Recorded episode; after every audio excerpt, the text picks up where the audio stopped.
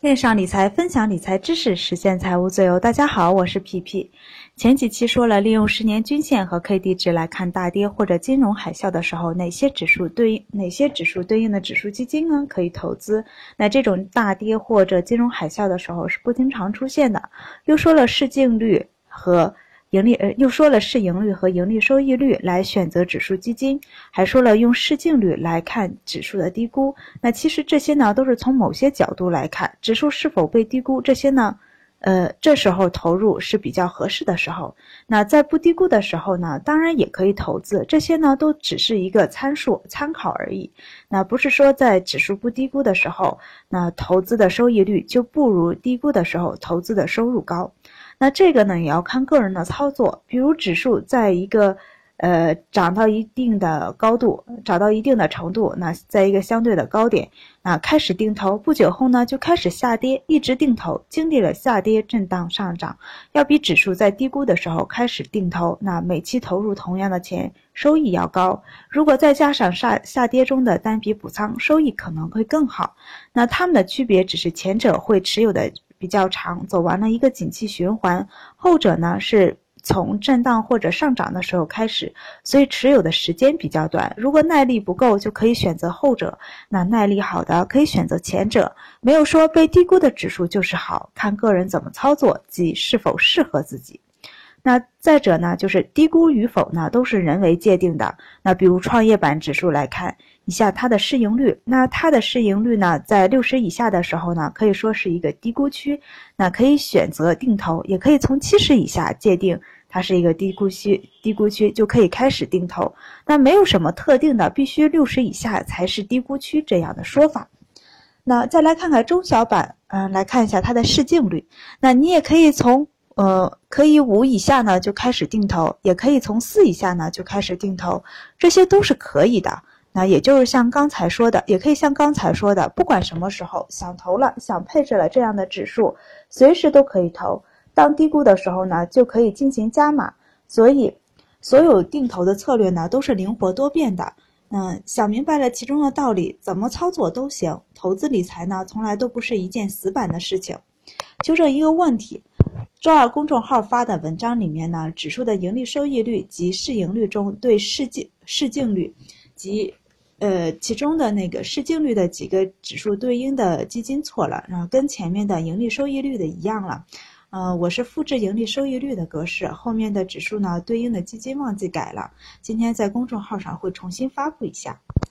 最近有个朋友说呢，我的基金赔了；另一个朋友说呢，你的基金没选好。你看我的这只基金涨得就比较不错。我看了一下，两人的基金都可以，只是两个投资的标的不一样。一个呢是以创业板股票为主，那从前十大持仓股票可以看出都是创业板的股票，而且这十只股票基本上都是创业板的权重股。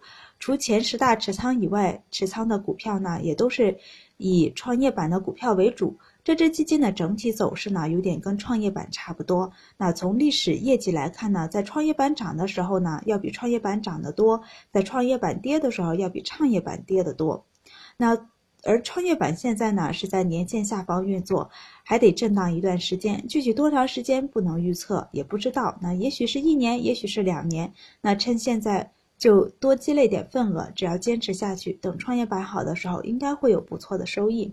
那另一个朋友的基金持仓呢？我也大概看了一下，在年线上方且二十日线上方运行的比较多，而且股票的板块呢多以最近政策倾向比较多的板块为主，比如国改、基建、一带一路等，并且呢多以六开头为主，而且现在呢上证指数的走势呢也是属于多头的走势，明显要强于创业板。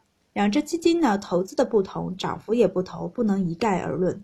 所以在选择基金的时候，要看清楚它主要投资的，呃，是以什么为主。那基金会有季报、月报、年报等，嗯，可以看一看，大致了解一下他们投资的，嗯，看看自己投资基金的策略是什么样的，自己心里要清楚。那所以，如果刚接触基金的朋友，建议不要先碰创业板的，那它可能调整的时间要长一点，有闲钱。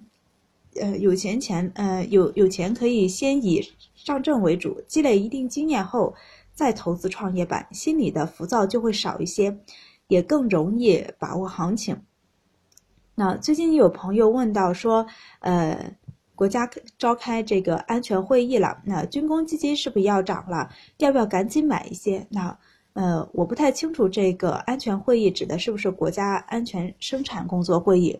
那我也不太清楚对军工呢有什么影响，以前呢也没有关注过。军工基金是否要涨，可以先看军工的板块，一直在呃一直在横盘震荡，那跃跃欲试，那可以再选择几只以军工为主题的基金。那看看它的持仓股都有哪些，大部分集中在哪个板块？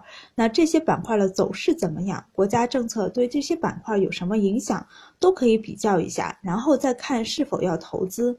那平时可以多看看财经新闻或者新闻联播，还有财经网站，那比如网易财经等，主要一些政策啊都基本上列罗列出来了。太专业的分析对一个不太懂的人来说啊，反而会混淆视听，影响你的想法，不知道该怎么办才好。那我一般呢不会以这种方式去买基金，我会以之前说的选择基金方式去选择。呃，那对于混改呢、国改、基建、自带自贸区、一带一路等比较热门的板块呢，我会以股票配置的方法去做。每个板块呢选择一只相对可以的板块轮动，一个涨完了另一个涨。那假如说混改的涨了一波，我卖掉一部分，留一部分底仓。那基建有调整。完，那准备呃准备涨的意思，我会把卖掉那一部分再补仓到基建的那只股票上，就这样反复的操作。其实我对股票操作很简单，那操作也不会特别的繁呃频繁。一般呢我也不盯盘，嗯，一般都是盘后呢复盘，然后看看股票。那盯盘有时候会导致我看到涨的时候涨的股票急于加仓，看到跌的股票急于减仓，那影响我的判断。那为了克服人性和自身的毛病，我选择了不盯盘。每个人对股票的理解不同，那操作方法也不同。股票操作呢，更能磨练投资心理和投资思维，让他们更加的成熟，操作起来呢才会更成熟。那最近有朋友问，嗯，我怎么在场内买的基金手续费比较高呢？比场外高呢？不是说场内基金手续费便宜吗？呃，因为场内的交易呢，我多数是以万起的，所以，呃，有些方面没有考虑到，没说清楚。那在这里说清，呃，解释一下，场内的交易费用呢，基本上是以万三或者万二点五。那现在呢，还有万二的。那前提条件呢是交易金额得超过一万，没超过一万呢，那有的就要按照最低五元收取。那场内的基金手续费呢，基本上是千分之一点五。呃，场外的手基基金的手续费基本上是千分之一点五，那万分之十五。不同的基金相对呢会有一些差异，被动型的基金会相对便宜一些，所以交易额比较大的话，选择场内的比较合算；如果是定投，交易额比较小，选择场外的比较合算。